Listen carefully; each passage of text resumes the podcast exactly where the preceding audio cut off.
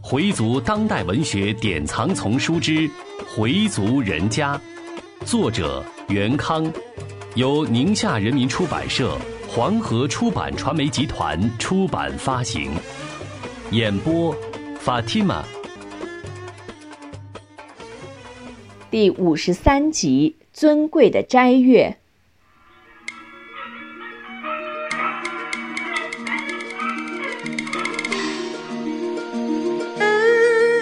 邵元等人给市里领导的信很快就有了答复，有关部门立即派调查组来调查了解情况。调查组来到清真寺，邵元等人把他们带到那座碑前，指着碑文让他们看。调查组的同志边看边做记录，听完乡老们的介绍，又找麻阿红和寺里的其他人了解情况。麻石林面对调查组。在涉及开发商与清真寺的关系时，吞吞吐吐、云山雾罩。调查组的同志也清楚他和马小怀的关系，也就没再往深究。然后查验了现场。邵元等人对调查组的组长说：“我们的要求是正当的、合法。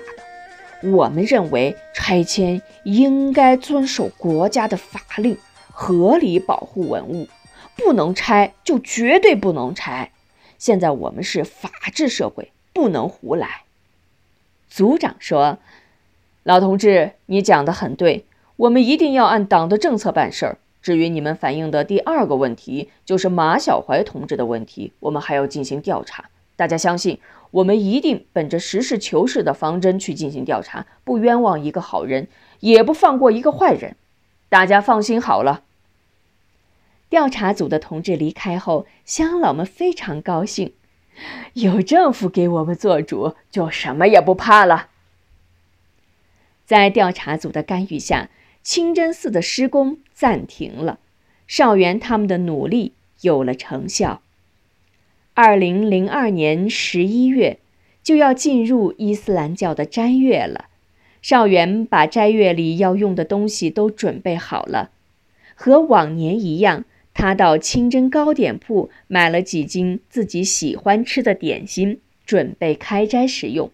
让老伴儿买了些牛肉，酱上几块牛腱子肉，其余的再炖上一锅。今年的斋月是农历十月初二开始把斋，每年都是见月把斋。开斋节是预计在下月初三。当然也要看见新月确定。今晚是第一个斋，晚饭后他就去清真寺。少元的心情非常好。六点多钟，大街上依然是车水马龙，热闹非凡。虽然街上的景色和往常没有什么不同，但在少元看来却很不一样。在他的眼里，仿佛每家商店的灯光都格外明亮。他觉得无论看什么，心里都是无比舒畅、无比痛快，走起路来也格外轻松。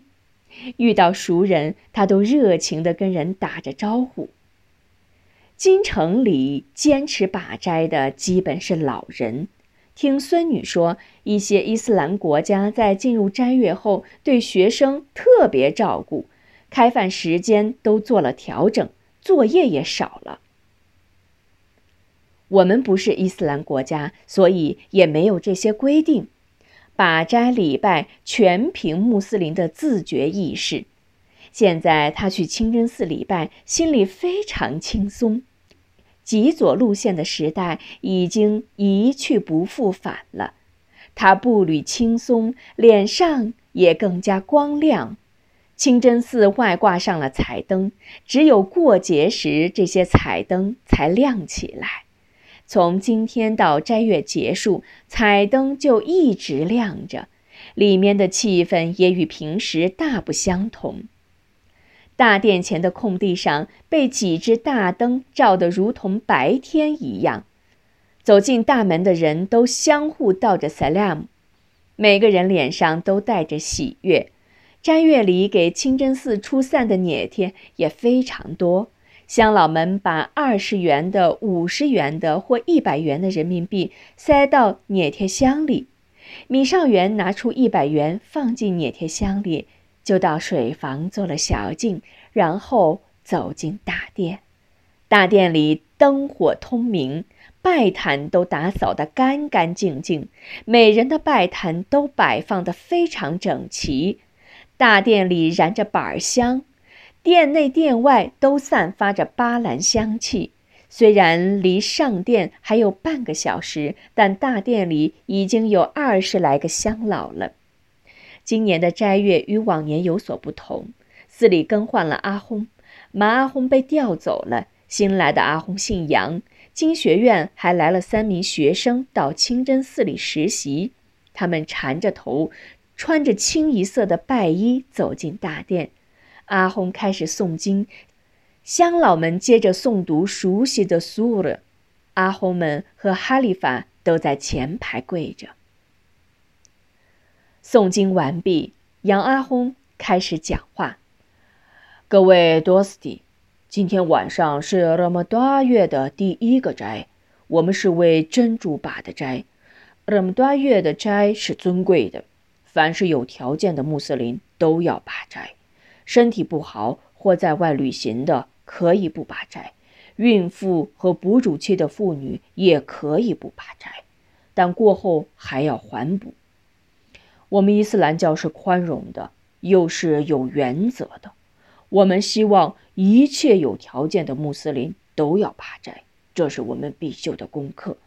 穆斯林的武功念、礼、斋、课、朝，现在就是履行我们的。斋功，封满一个月的斋是不太容易的事情，需要有一定的毅力和忍耐的精神。希望大家都能坚持到底。我刚到这儿不久，跟乡老们还不太熟悉。通过这一个月的斋，我们就会熟悉的。每年斋月里，我们都看到一些新面孔，这说明有越来越多的多斯蒂在履行把斋的功课，这是一件很好的事情。但是每年都会有几个熟悉的面孔不在把斋的行列，其中有的归真了，这是真主的前定。我们在断崖上一天就要做一个合格的穆斯林。然后又讲了些斋月期间应该注意的一些事项：不要发怒，不要和人争吵打架，说话要和气，心情要舒畅，语言要文明。阿訇讲话之后，开始离火夫坦，接着就是塔罗维亚。下了拜，穆斯林们亲热地交谈着，陆续离开了清真寺。回到家不大功夫，电话就响了，是邵恒打来的。邵元从电话里听出他很兴奋：“大哥，我今天开始把斋了。”邵元听了又惊奇又高兴，连忙说：“好，好啊，好啊，你。”你，我的好兄弟，我的好兄弟。由于十分激动，少元不知怎么措辞好。自己的弟弟邵恒终于走进伊斯兰的大门了，这是他所期望的。少元又问他有什么问题没有。把斋和开斋的时间表有没有？到哪个清真寺去？离塔的威海路途远不远？什么时候去？是骑车还是坐车？他问得非常仔细，像关心嘱咐一个刚上学的孩子。少元还告诉他，把斋的饭食不能吃得太饱。我们拔斋的目的就是要体会饥渴的滋味，千万不能吃得过饱。少元真想现在就过去看看弟弟，他感到少恒进步真是太快了，他需要帮助，需要鼓励。明天买点东西去看看他。少恒小时候曾经看过父母把斋，因为他比较小，街道上也在宣传，小孩可别让他们把斋呀，会影响他们的身体的。于是家里就没让他学习把斋，他只知道斋月里白天是不准吃饭，也不准喝水的。以后由于各种政治运动连续不断，他不但没有把过斋，而且连清真寺都没再进去。渐渐的，把穆斯林的基本知识都忘了。自从和云南的马香老认识以后，他的心也开了。深埋在心底的伊玛尼被唤醒了。他下决心，举义今年一定要封全月的斋。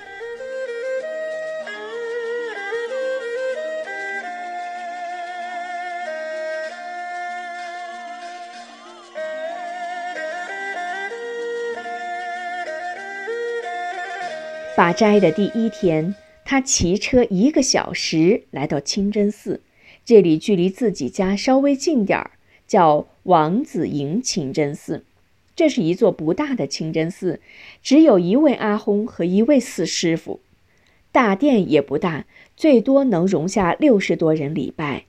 他到清真寺后就去冲洗，他往碾贴箱里放了十元钱水费，出来时又给寺里出散了两百元。像他这么给捏贴的，在这里算是大户了。四师傅给他倒了 sawab，并请他写上自己的名字。开始他说什么也不肯写。阿訇也出来了，对他说：“我们这个寺虽然不大，但也要按规矩办事。每年斋月我们都有本账，您还是把姓名写上吧。”这样，少恒才把名字写上。因为这个清真寺比较偏僻。这一带的回民也不多，所以来里塔尔威海拜的乡老也比较少，总共才十来个人。当阿訇知道少恒是从老远的小区来的时候，非常惊讶：“那么远呀！您这么虔诚，真主一定会回赐您的。”礼拜之前，老阿訇说：“我们回族每年都有斋月。”为什么说斋月是最尊贵的呢？因为在拉玛丹这个月里，真主降世了《古兰经》。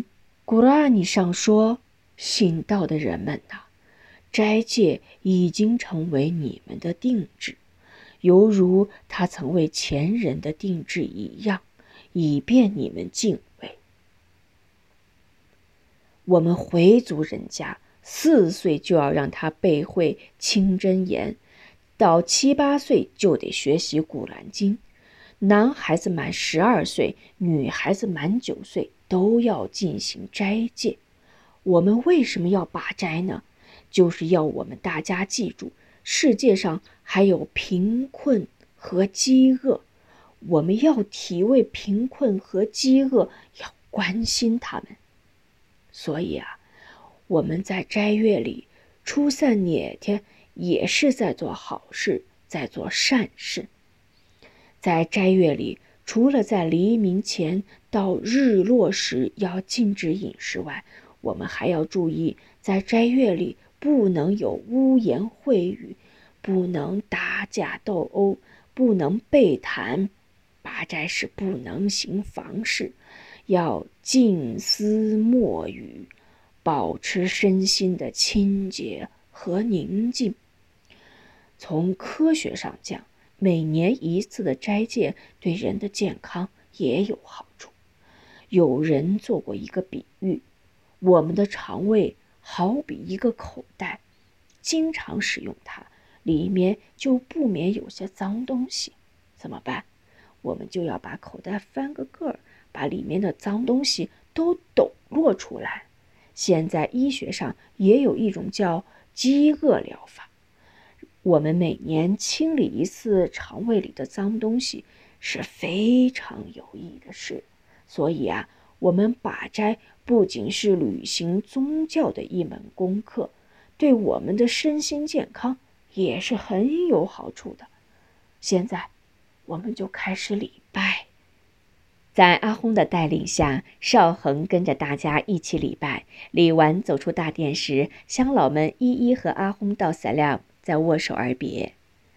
少恒礼完拜已经九点了，他骑上车回家。此刻他感到浑身非常轻松，好像又年轻了许多。他觉得自己终于走上了正道，他感到做一个穆斯林的自豪。以前他没有这种自豪感。那时他只是一个野回回，现在不同了，他进入到穆斯林的行业，并成为其中的一员了。回想以前，他是怎样生活的呀？不但疏远了教门，而且饮过酒，看过黄色录像，还偷偷的和旧情人会面，在异国他乡也曾有过邪念。那种生活是浑浑噩噩的生活，像一个没有目的行走的人，不知该走向哪里。那是多么危险啊！感赞真主给了他一个好塞拜布，让他在泰国遇上了马志德，教育启发他。那时他像一辆疾驰的汽车，完全失去了控制。马志德的出现让他突然来了个刹车，促使他警醒。是马志德，当然也有大哥老薛以及清真寺里的乡老们，是他们拯救了自己，启发了自己，引领自己走上了正路。不然，自己的后半生也跟少丽一样浑浑噩噩，成为一具行尸走肉。郊区的夜色清亮多了，那一弯细细的上弦月，有如一道金钩挂在晴朗的夜空上。他忽然有了诗性，然而他实在没有什么文学细胞，但一种渴望写诗的激情冲击着他。没写过诗就不能写了吗？他一边骑车，一边在大脑中构思，终于，一首诗出来了。期盼着你啊，我们尊贵的斋月。当月牙出现在空中，我们朝向天房庄严的祈祷。自从《古兰经》降临到人间，这世界就不再有黑暗。赞颂着你呀，我们圣洁的斋月。当人们还在黎明沉睡。我们朝向卖家虔诚的叩拜。自从《古兰经》降临到人间，这世界就不再有黑暗。护卫着你呀，我们圣洁的斋月。当伊比利斯出来干扰你时，我们心存卖家，维护着尊严。自从《古兰经》降临到人间，这世界。就不再有黑暗。虽然他觉得不大像诗，但毕竟是自己真实情怀的表露。反正也不去发表，他这样想，不知不觉加快了速度。一到家就给大哥打了电话，大哥听了后像听到了天大的喜事。大哥的热情支持和鼓励，更坚定了他把债的信心。和决心。然而妻子态度漠然，说话还带着讽刺：“人家怎样，你就怎样，饿坏了身体可别找我。没事儿又把什么摘，真是想一出是一出。”对妻子的话，他并不以为然。作为妻子，关心丈夫的身体也属正常。至于那些不中听的话，他这耳朵进，那耳朵出，当什么都没听见。他认为冯淑芬说这些话不足为怪，斋月里不能和他掰扯。大女儿的态度是不反对，也不积极支持。他也劝他妈：“你们最好就是谁都别干涉谁的生活，省得吵架。”但他又对把斋有些好奇：“把斋是不是白天不吃饭？”少恒把斋月里的要求给女儿讲了一遍，女儿听了似乎觉得很有意思。随便说了句：“赶明儿我也把斋吧，绝对能减肥。”少恒高兴地说：“好啊，咱们爷儿俩一起把斋。”佩霞现在依然是对谈朋友没有兴趣。有个叫龚杰的同学曾劝他参加个什么宗教，告诉他人应该有个精神寄托。龚杰还动员他加入基督教。佩霞觉得自己是个回民，能加入基督教吗？他把自己的忧虑打电话告诉给妹妹，佩文非常支持。好啊，姐，我先告诉你，你可别跟咱爸咱妈说呀。你说吧，我不告诉他们。我找了个老外，比利时的一个小伙子，跟我年龄差不多，他是基督教徒，让我也加入。你入了吗？入了。每星期跟他一起去教堂礼拜，挺好玩的。姐，你也入了吧？人家说像你这样的人加入基督教最合适不过了。佩霞高兴地答应了。行，那我也入吧。放下电话，佩霞还是在犹豫。回民有加入基督教的吗？他把跟妹妹通电话的事情告诉给了自己的女朋友。公杰说：“好啊，你妹妹都入了，你也入吧。等到礼拜的日子，我带你一起去，先适应一下嘛。”回族人家，作者袁康，演播法蒂玛。